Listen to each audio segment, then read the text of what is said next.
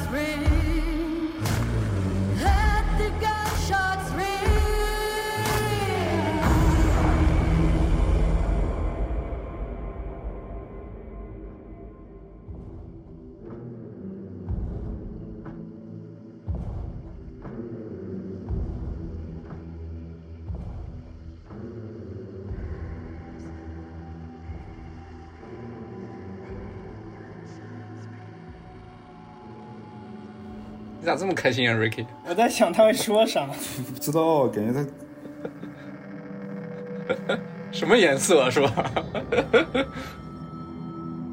来吧，瑞平，我可以先提两个引导性的问题。嗯先第一个问题就是听到听完这首歌之后，你们 picture 了怎样的场景？嗯然后第二个问题是，你们觉得这首歌会它有什么用途？就是会用在什么样的场景之下？比如说电影啊，乱七八糟的。我感觉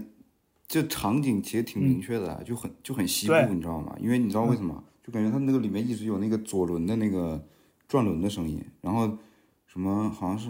什么什么 Dead Man Rise Rising 还是什么的，我感觉就是一个就挺西部片的，然后可能就是一个哎离魂一刻那种感觉。然后，然后就是在一个那个西部的破酒吧里边，然后有一个人牛仔帽压得很低，然后拿着枪，然后一步一个脚印儿的往里边走，然后想来复仇的那种感觉。但是说场景，我感觉这歌挺适合，就是做那种各种混剪的。你说实话，什么怎么说，就是那种游戏啊，游戏里边很很帅的操作，或者 UFC 那种格斗的集锦，嗯就是那种感觉。音乐性上就是就其实也没没有很特别，但我觉得挺有氛围感的。对，对然后就是烘托那种，哎，怎么应该怎么说呢？就是有一种如临大敌的感觉，嗯，或者就是说一个大、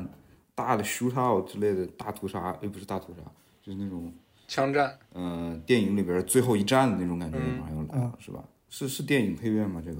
那不像不像电影配乐，不是电影配乐这，个词儿词儿太多了。嗯嗯不是游戏里的我感觉反正大概就是我感觉我感觉到的这种哎，你说 第一点西部啊，这是一个关键点，这肯定是对，大家都能听出来。然后这首歌是一个游戏的配乐，啊什么游戏呃，这个游戏叫 Hunt Showdown，啊？就你那天玩的那个在西部当赏金猎人那个叫猎杀对决。啊，这个游戏我 我真的是毫不感兴趣，但是一个朋友直接买了送给我了，让我陪他玩。但是真的我我作为一个两千小时加的 Battle Royale 的玩家，我玩这个游戏真玩不下去，玩俩小时我再就玩不下去了，完全。然后 Battle Royale 就是呃吃鸡类的生存游戏，但这个不是严大逃杀不是严格意义上的大逃杀游戏。嗯。这个游戏、这首歌呢，它它为什么厉害呢？因为它就是我当时听到在游戏里，在主界面，就是你排队等待那个时间，它就会放这首歌，就是有那个、那个男人的哼唱、那段吟唱，我觉得选选单对歌曲特别有特别有特别震撼，特别有还挺有感觉的啊我听到那儿我就惊了，就感觉就是马上上沙场之前，先让你们做个心理准备那种。对，准备开然后我就去搜这个游戏的，哦，对，他说 Dead Man 对 Rising 什么，是不是因为那游戏是打打什么恶灵、僵尸之类的？嗯，差不多。然后可以细说，这就是这首歌还有更厉害的地方是什么呢？就是做这首歌的这个乐队，他们没有任何的音乐作品，是为了给这个游戏做配乐才创立的。然后呢，更更牛逼的是，是这个乐队其中两个人就是这个游戏的 dev，就是这个游戏的 developer，就是做这个游戏的人，他们其中两个人啊啊哦，啊来参加了这个乐队。啊有！玩音乐然后其中有一个人，他的岗位叫 narrative designer，就是设设置一些对话呀之类的这种。嗯，然后这个游戏可以简单介绍一下，这个游戏叫 Hunt Showdown，感兴趣的朋友也可以去玩一玩。大家可能不知道，我还有一个身份，就是我一个、我是一个资深的 gamer。然后呃，操，FPS 大爸爸，然后这个这个游戏嘛，它它是德国很有名的一个游戏开发商做的，叫 Crytek。然后这个开发商做过一个最大的 IP 就是《孤岛惊魂》，然后是育碧发行的。哦哦，对，Far Cry。然后这个游戏的设定是一八九五年的美国西部，呃，路易斯安那州。嗯，啊然后它还有其他的设定，比如说玩家是作为呃赏金猎人，但这不是普通的赏金猎人，是猎魔人、哎，这有点那个意思。巫师。那个《邪恶力量》那个剧你们看过吗？啊，对，哎，也有点。Supernatural 那个美剧，我嗯它是我看过时间最久的美剧，我从初三看到大学，是完结了是吧？不知道现在完结没，我反正没看完，看不下去了，到后面。对，反正嗯，这个游戏里的场景也跟他们乐队的音乐就很搭，毕竟他这张专辑就是为这个游戏做的。然后游戏里场景就是一些，比如说啊乌鸦、风马，然后巫妖、水怪，还有各种变异的那种魔灵，无对，毒是有没有无毒？反正就嗯各种那种东西啊美。国南方那种对啥啥怪东西对，而且是特别硬核的一个游戏，就是它的呃游戏界面没有任何，就基本上没有任何的呃 UI，完了之后就是突然能吓你一跳那种。然后还有很意很有意思，他们给这张给这个 soundtrack 还做了一首歌，然后这首歌就是根据你作为一个玩家在那个美国西部，就是到处都是一些。乌鸦呀、病马呀，然后巫妖啊这种的场景之下，你在那，比如你在一个草丛里匍匐前进，然后就是你连呼吸声都听见。这个游戏的音效做的特别好。然后他们做了一首歌叫我看看啊，叫《Light the Shadows》。然后这首歌它的 BPM 就是呃 beat per minute，就是它的节奏嘛，节奏快慢是完全是根据游戏里人物跑步的那个频率做的，就是给玩家一种那种很紧张的感觉嘛，我觉得对沉浸感，嗯，很沉浸的那种。对。然后这个这个乐队差不多就是他们做了这个 soundtrack 之后也挺就相当于破圈了嘛。他们这首就是这张专辑拿到了一千二百万的播放量，就是 YouTube 啊、Spotify 全部加起来。嗯，有很多人在 Reddit 上就跟他们就是表示很喜欢他们音乐作品，让他们继续继续做、继续创作。对我觉得挺厉害的。嗯 Ricky 果然是个 gamer 啊！你看一聊到游戏，这这精神焕发，该我了啊。Dylan 一有吗？没有来了，兄弟。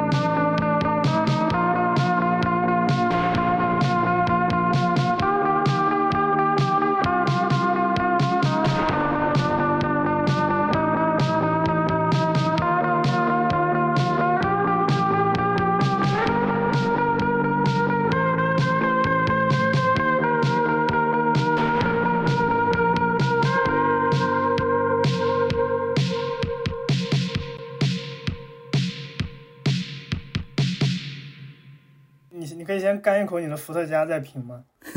太狠了，来吧，这歌肯定没听过，嗯，但是它听感上就很就很像那个 Joy Division 啊，类似那种。嗯，那那一挂的乐队，嗯，尤其是这个贝斯一出来，我就觉得就就就就很有那个味儿啊。然后歌词肯定也听不懂，就没法就但是你听你听不懂歌词，你也可以感觉到它的嗯情感，对吧？是。就感觉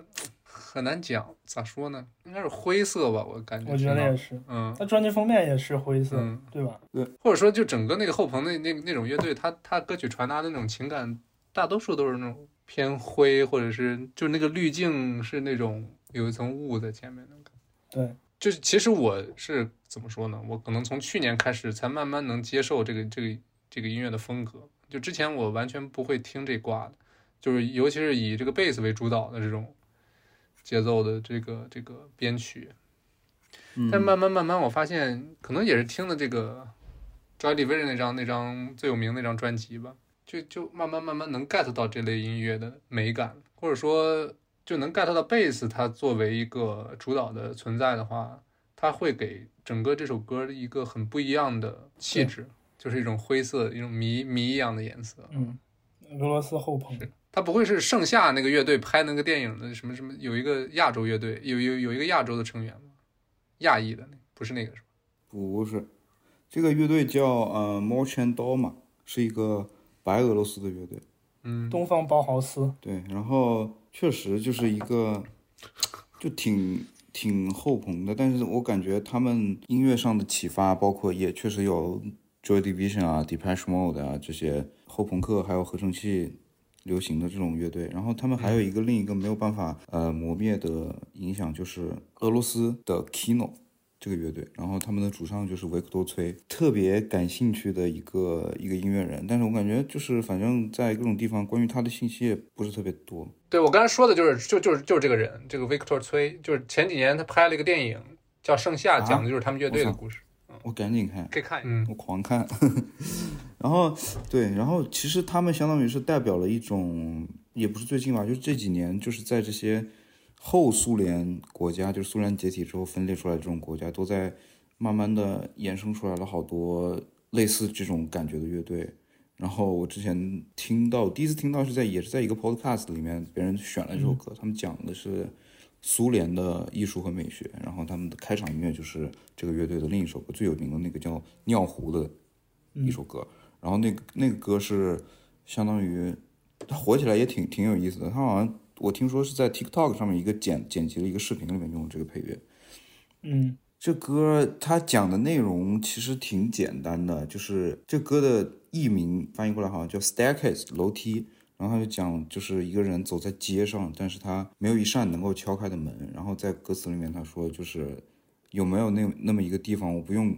按门铃也可以进去，我可以不用去敲门也可以进去，然后他们会跟我说 hello，可以会跟你说你好，然后你也不用赶快去跑开。大概就是这样的一个意思，就是相当于感觉就是一种，嗯、在这个世界找不到一个容身之所。立足之所的这种情绪。对，然后很多很多类似的这种乐队也也也是 有一个叫 Blind Seagull，然后反正好几个这种比较新的，一几年，这歌是一八年的，嗯，这种传递这种感觉的乐队，因为他们包括可能像白俄罗斯这种小国家，在国际的新闻上占不到多少板块，但是他们他们的所处的境地相当于也是比较动荡嘛。然后尤其你像现在这个时局，对，然后他们的总统好像还说，就是很多人说他是欧洲的最后一个独裁者，就是这种在一个压抑的氛围中，然后他们自古以来就带着那种对于苦难、对于存在主义的那种诠释，反正就感觉这个虽然都说做的就是后朋的这种音乐啊，比较，嗯，虽然说它可能更加的黑暗，然后它包括你可以听到他们音乐里面铺的那层很模糊不清的这种混响，包括这个主唱他的声音，他们的音乐还在一个就是西方互联网比较比较盛行的一个词叫 doomer，就是比 emo 还 emo 一百倍的一个文化现象嘛，就相当于是他们觉得非常的悲观主义，然后对于各种气候啊、石油，然后人口过剩，就是感觉自己人类不久之后马上就要灭绝的这种，他们特别特别 dig 的这种音乐。嗯对，差不多就是这样。然后我之前好像还在我们听众群里面发了一个歌单嘛，里边全是这种。我在我在隔离的时候发了一个歌单，叫 CCCP Post，、嗯、就全是后苏后苏联国家的这些呃后朋乐队，我觉得挺有意思的，就是他们他们非常的独特。一方面他们的歌都是用俄语的嘛，虽然你也听不懂，但我觉得俄语我还挺喜欢俄语的。嗯，怎么说呢？又又很直白，但是又很诗意的一种语言。就是虽然咱也没学过，但就光看俄罗斯文学的话，绝对是世界首屈一指。嗯。对，就是而且他们就是有一种不变的主题，就是那种关于人的存在啊，还有就是这种嗯。所经历的苦难啊，这种，我觉得他们也是从这个里面继承出来这一块的东西。对，下一个，，Red 三，放过吧，直接放 Brad 四吧，也是首中文歌，都让你占上。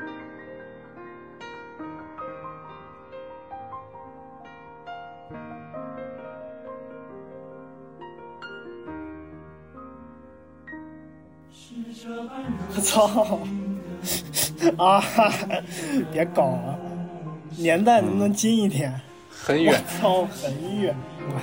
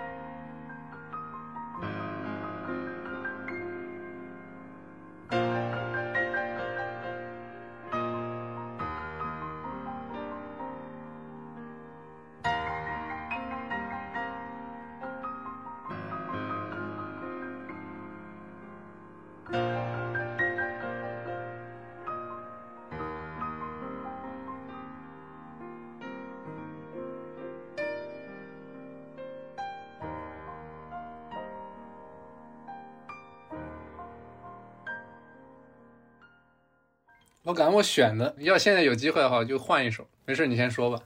，Ricky。是不是你是不是小学时候参加合唱团唱的这首歌，还是怎么着？什么歌？你不是什么彩虹歌唱团忠实听众吗？啊、我以为你能接受可。以接受，可以接受。嗯这个我感觉我刚听就感觉像是在，嗯，元宵晚会呀、就是这种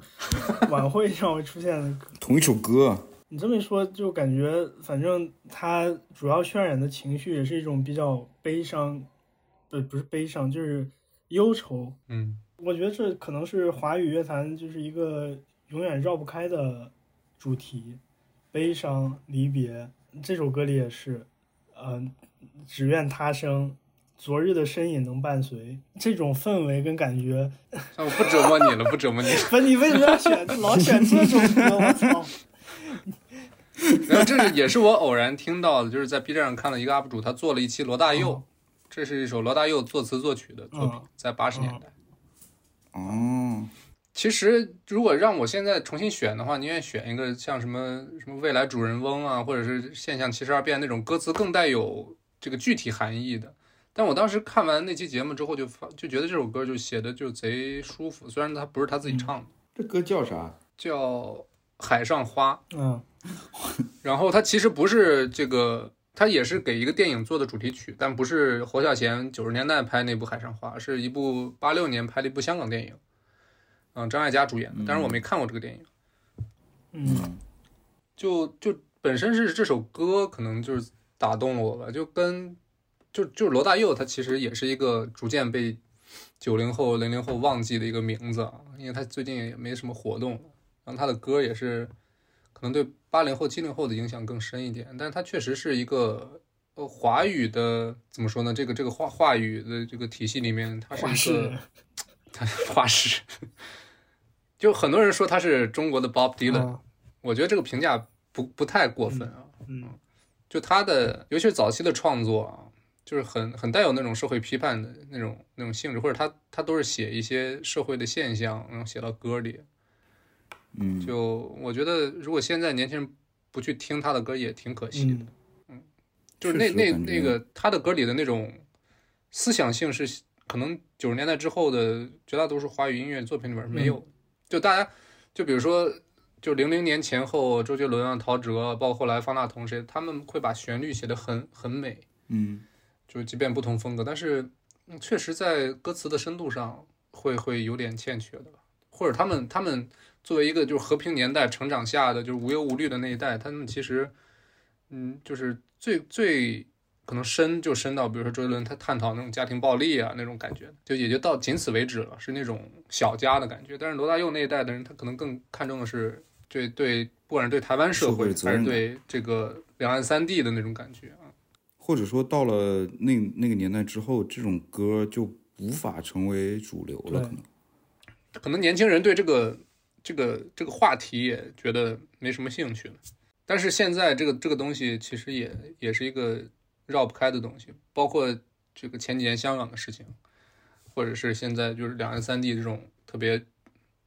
紧绷的那种感觉吧，是吧？但其实我觉得，针对这一点的话，就取决于取决于每个听众或者音乐人，你如何去定义音乐这一个媒介。就假如你想，嗯你觉得音乐就应该是纯纯粹的艺术的话，你那你就应该把它在艺术的美学这个角度上，就是 push 到极极致。然后，假如你觉得它应该有一定的社会功用，你觉得它音乐应该是一个针砭时弊，或者说是去嗯传播一些社会问题，让大家看到一些社会现象的，有这么一个功用的话，那当然你的音乐作品里也会就是包括这方面的议题。所以我觉得两者都无可厚非吧，只能说是。是，就确确实在，对，在这里不是踩一捧一，只不过那个年代有那个年代它更更重要的社会议题，这不过现在就是大家就就这种东西就不是说一个主流的话题了。但我感觉就是我们这一个年代出生的人，对于更早一些的这种本土的文化，其实相对来说挺缺失的。就是嗯你不管对他的理解还是对他的了解，就挺缺失的。一方面就是相当于我们出生在一个更加娱乐化的年代，然后包括后来有了互联网，然后另一个可能就是很多时候你会去更加接受西方带来的东西。对，是，因为他们太强势了。对信息变得更加的简单易得了，相当于是。我现在我觉得我们就是在一个那个信息没那么开放，到一个信息爆炸、一个转换的是，转换的这这个时间段。对就可能比咱们更早一年代的人去，就是港台的文化已经是最新潮的了。对对，但咱们这个时候已经是什么日韩啊、欧美啊都可以去挑了，就选择更多了。反正我感觉我自己对感觉对，除了像周杰伦、潘玮柏那些，相当于来说就是那个年代流行的，对其他的港台的音乐和文化，相当于是挺缺失的一个空档。嗯，行，下一个，你只能挑我的了。你是几？三，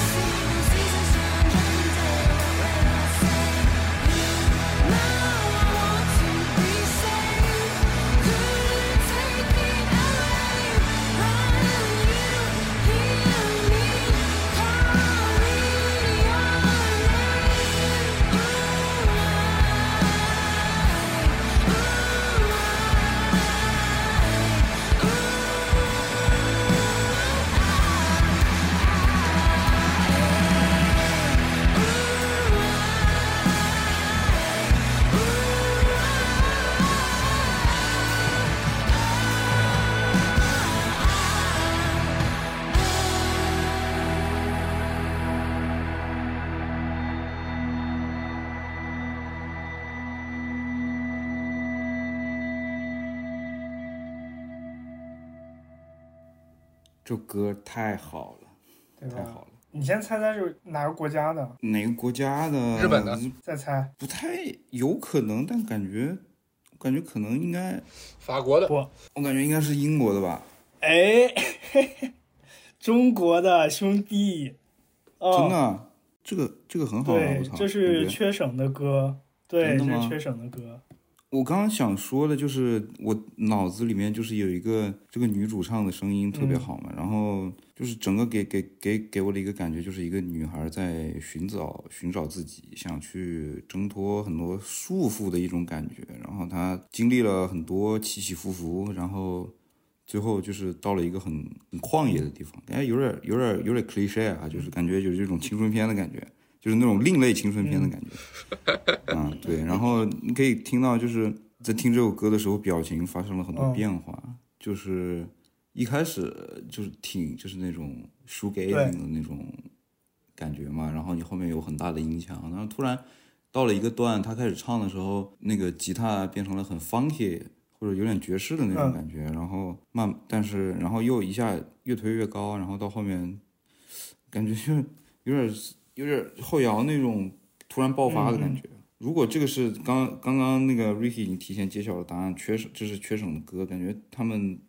成长的真的真的很快。嗯，因为感觉之前的缺省就是一个还是比较，其实是那种比较怎么说呢？相对来说，他们在器乐上还有演奏上就相对来说比较简单，但是从之前的好几张专辑来，就看见他们他们的编排，他们在曲子里面加入的构思是越来越感觉更加的艺术性，然后也更更多的变化，更丰富。这歌确实还挺好听的啊，嗯，经常会让你一个段落一个段落有点意想不到的感觉，感觉。当然，我们不是说把所有的东西就是都往这边套啊，就是我们之前说的这一批英国的这些叫什么？其实他们他们在很多媒体里面说，就是新一代的吉他音乐嗯，的一个一个代表，就是你可以你也可以听到他们就是歌里面很多转换那种段落上的，然后给人一种出其不意的感觉。嗯，嗯，然后介绍一下，这首歌是来自中国乐队缺省 Default 他们的 Default 他们第三张，应该是一真的好，真的好。应该是一张 EP，然后 EP 里的一首歌叫《Words in Coma》，就是昏迷的话。可以这么直译啊。嗯然后也是一首他们比较小众的歌吧。然后这个乐队其实现在都还一直蛮小众的。我有去查，就是他们为什么没有火起来。但是当时网上有人说，是因为他们有一个乐队成员可能呃私生活不太，就是有有人吐槽吐槽，然后之类的，就类似于这种。嗯但是我觉得单从他们音乐作品上来看的话，我是我个人是挺喜欢他们的音乐的，而且尤其是国内就是玩这个 showgazing 的这个这种风格的确实很少，我觉得。这这几年少了，前之前好多呢。对，而且我觉得听他们的歌让我想起特别特别像的一个乐队，就是 Wolf Alice。嗯嗯，对，而且 Wolf Alice 去年年底不是刚发了新专辑，其中有一首主打《Smile》，我觉得就特别像这首歌里的给人的听感。所以我觉得，就像我刚让你们猜，你们都猜不到这一支国内的乐队，其实我就想说他们还是非常有潜力的，而且在一个星期以前吧，刚发了新的一一张一首单曲，叫《平原》The Plane，然后我觉得也是蛮好听的。嗯，也借这个机会把这个乐队推荐给大家吧。他们其他的歌，比如说《Can You Hear the Whistle Blow》也，Whistle Blow。对，也特别好听。其实那张专辑之前在国内独立音乐界还挺火的，嗯很多人把它放在那个就是年度的前十里面，是零零年发的还是哪年发的？反正对，嗯，继续。你们俩一人一首呗，二和四，你想你想选哪一个？Fred，你选哪一个？都行啊。你选一个嘛。二，surprise me。好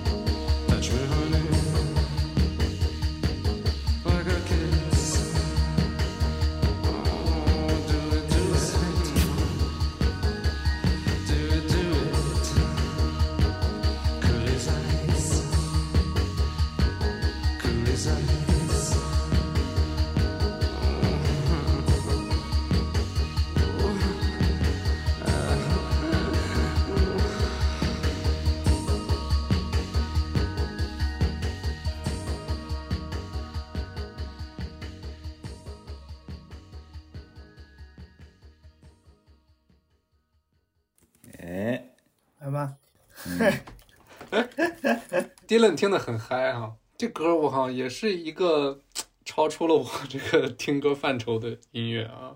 嗯，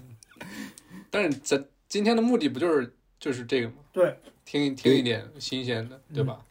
嗯，对，咋说呢？这也是一个偏电子音乐曲风的这么一个，咋说呢？很难很难定义它，哎，对至，少在我的认知里头。你觉得这个乐队就是跟他们同一年代的？你觉得他是哪个年代？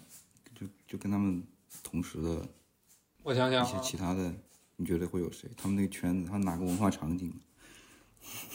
嗯，我想想，这应该是一个类似八十年代末九十年代初的一个乐队吧，或者是一个二十二本世纪初的乐队，我说不上来。然后这个歌给你的一种什么样的感觉呢？就是你感觉他一直 touch me touch me，他想干嘛呢？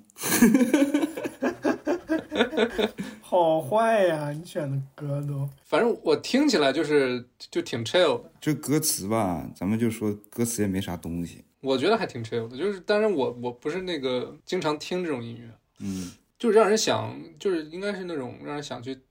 就是类似在 club 里跳舞的那种音乐，因为它是它相当于是一个 riff 就一直在重复嘛，就一一个 loop 里头，对，这种氛围感会很强。然后这个主唱呢，哎其实这个声音还是挺有特点，我觉得，是吧？嗯声音让你联联想到谁？有没有让你联想到谁？，Mick Jagger 类似那种感觉，操！就是骚里骚气哎，的那种感觉，算了算了，嗯不挤牙膏了啊。这个乐队叫 Suicide，这个乐队叫 Suicide，然后你的这个时间就完全猜猜错了。他们他们是纽约的一支嗯比较非常相对来说比较低下的乐队吧。然后他们相当于是七十年代纽约 CBGB 那一块儿那朋克场景里面一支非常独特的乐队，七十年代相当于这么早，对，非常的非常的超前。然后怎么说呢？这个他其实只有两个人，然后他们在创作最开始的时候，因为穷买不起乐器，然后就把所有的他把自己所有的钱就变成了嗯一个很便宜的键盘，然后套上了各种效果器，就是一种很原始的合成器。然后后来呃得到了一台鼓机，所以他们我觉得。是一个很被忽视的一个电子音乐的先驱。然后他们有两个人，一个叫 Alan Vega，一个叫 Martin Reeve。怎么说呢？就这个这个也是我最近听的很多的一个乐队啊。然后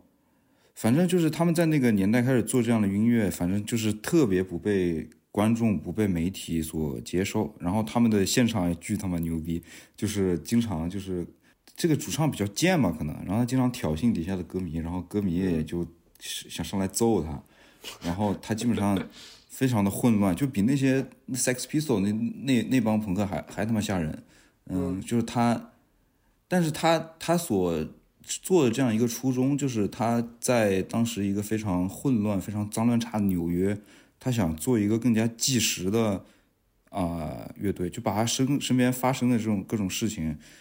也带到舞台上，就是，所以他特别讨厌那种来看演出就是为了取乐的人。他说：“你来，你想来取乐是吧？那我就把街上发生的一切再带给你。”然后他经常就是就是跟底下观众打架，然后把那个门门给关起来。然后他最牛逼的一次应该就是当 CBGB 那批乐队，什么雷蒙斯啊，或者啊、The Stooges 都被各种大厂牌给签了，他们他们也没也也也没有得到一个签约，然后就签了一个特别小的，好像是一个法国的厂牌。然后，然后，但是他们在音美音乐在欧洲相对来说还是比较成功，然后他们就，他们也就到英国来给 Clash 开场，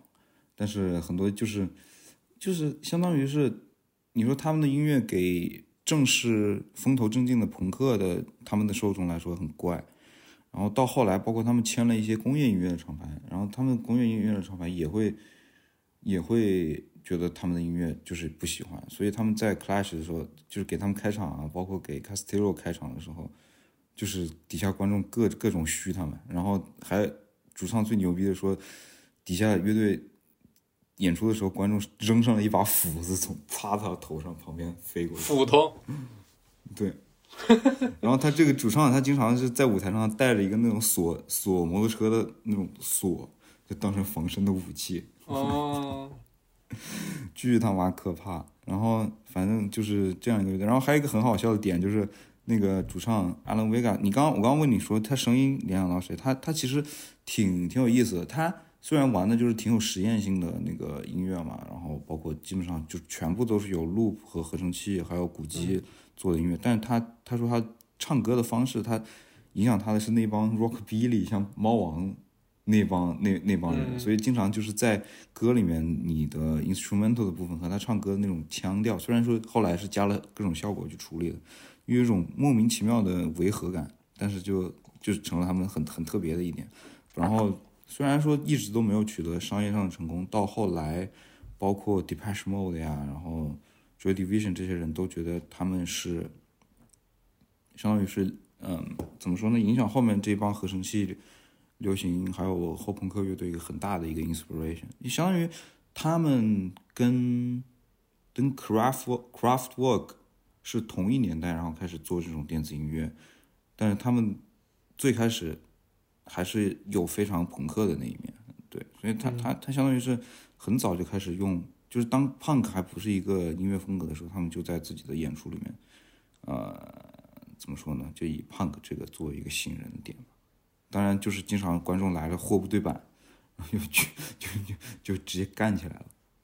挺挺挺有意思的一个乐队。你是怎么一开始接触到这个乐队？我感觉好像我不知道，反正我我就莫名其妙的，就是在 Apple Music 上，就是就就开始听他们，感觉好像也是因为类似于一个顺藤摸瓜的感觉，就是是谁影响了 Depeche Mode 呀、他们这些人，就是或者说，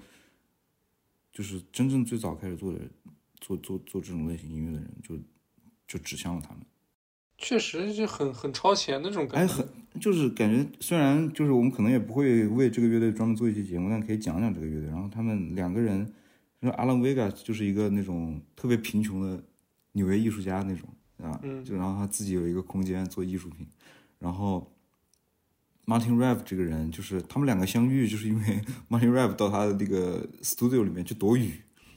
然后 Martin Rev 他是一个非常非常已经很有经验的一个呃前卫爵士的一个乐手，然后他们两个就一拍即合开始做音乐，但是真没钱，真没钱买乐器，然后就是一个十美元的键盘，然后接上各种各种特别 DIY，这这也是说他们就是有朋克这样的精神的嗯不是不是像他妈的 Craftwork 那种做音乐都是在实验室里边那种，但他们就是这种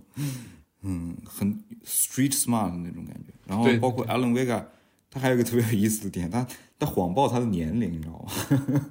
就相当于他们发七七七几年发第一张专辑的时候，，Alan Vega 已经四十岁了，嗯，就四十岁了还在那个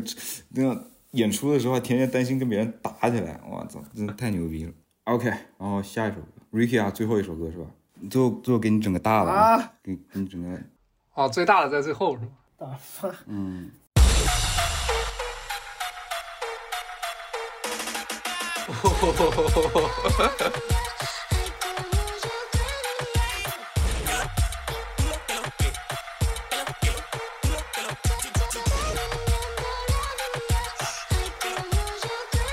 就西语的歌，所以我也不发歌词，反正你也听不懂，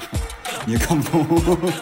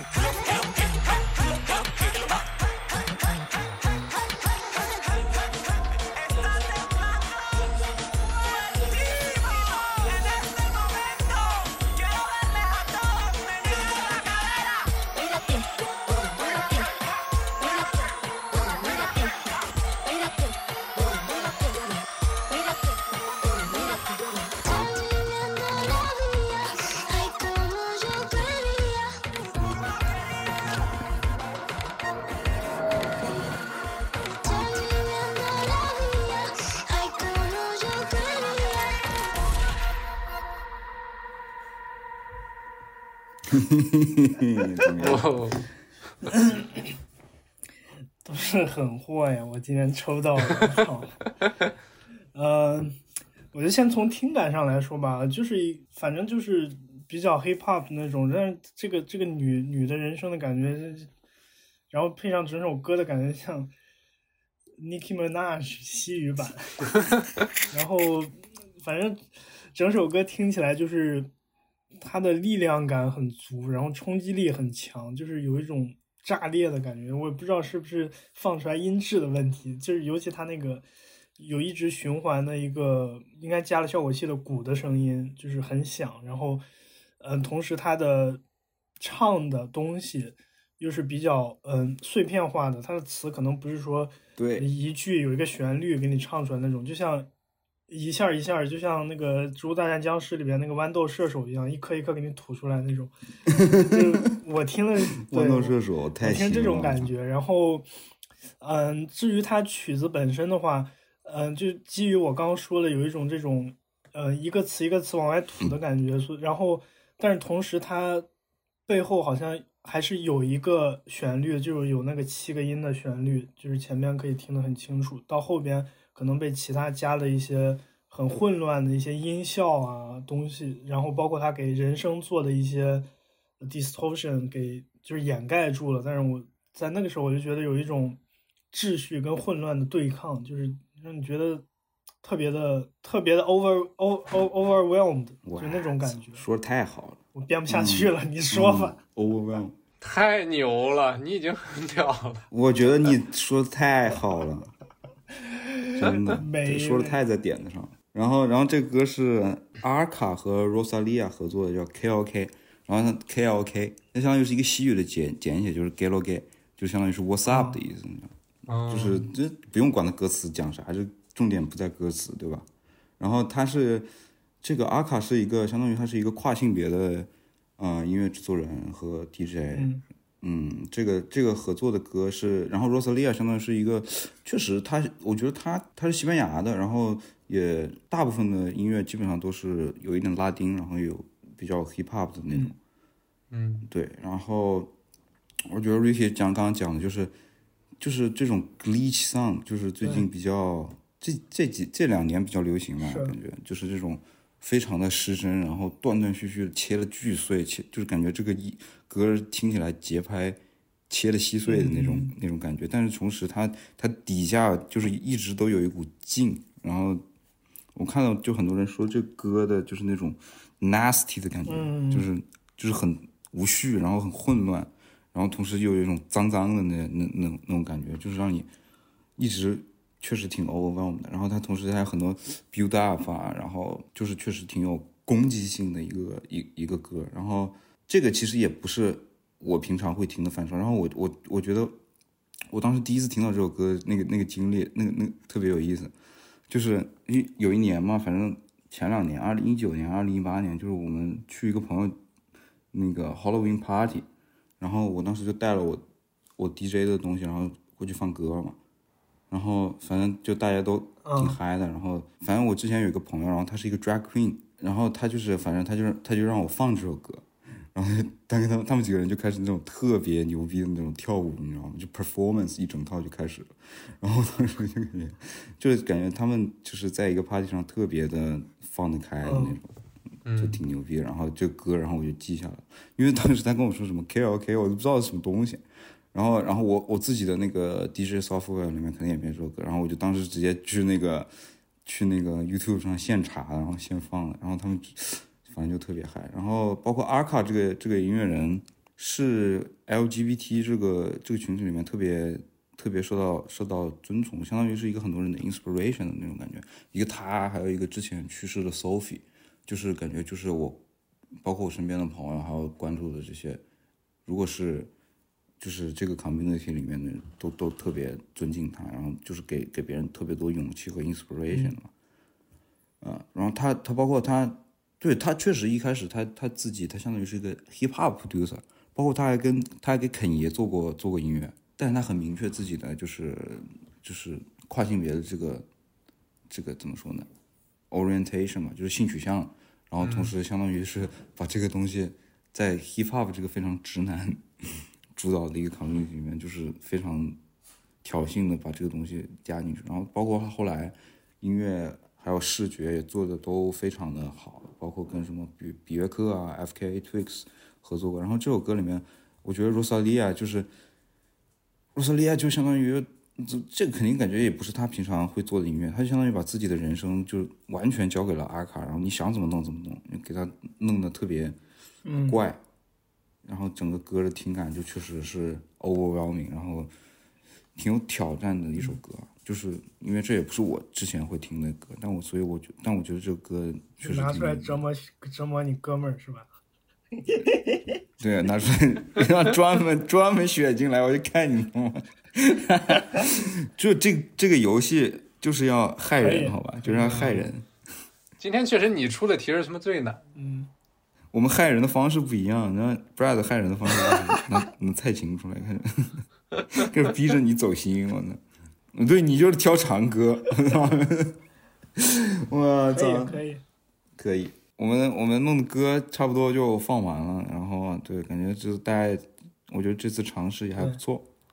这也是内容非常扎实的一期。我们现在十二首歌，现在差不多聊了两个半小时，快三个小时。也希望能我们在对，也希望我们在这个就是闲聊，可能带一点嗯、呃瞎编的乐评中，能给大家推荐到这十二首歌。就是感兴趣的听众朋友们也可以去多多了解这些比较小众的音乐，或者说是一些之前没有尝试过的风格。然后我们我觉得还不够不够胡逼。没事儿，慢慢来嘛。我这次学会了，我下次肯定我就专找怪的挑。我也没有专找怪。对啊，你也得兼顾。最后我操，阿卡阿卡这首歌留留留留到最后，就是挺挺命中注定。我觉得这期节目听下来，感觉我像个八零后、七零后那。可不嘛，你自己树的人设呀，兄弟。你不是老灵魂吗？你不是个老灵魂？笑死了！但好在这这十二首歌还是风格，起码还是比较有差异的。嗯，对，对，反正如果大家有什么好听的音乐，或者对这个节目里面放的歌有什么想法的话，欢迎在评论里面跟我们交流，也可以加入我们的听众群。嗯。那我们离谱电台第一期的争当乐评人到这里就告一段落了。然后，嗯，如果大家喜欢，争当药对，如果大家喜欢的话，之后也可以，嗯、告诉我们，我们也会继续输出这方面的内容。然后，当然，如果听众朋友们你们有想让我们去评的歌，也可以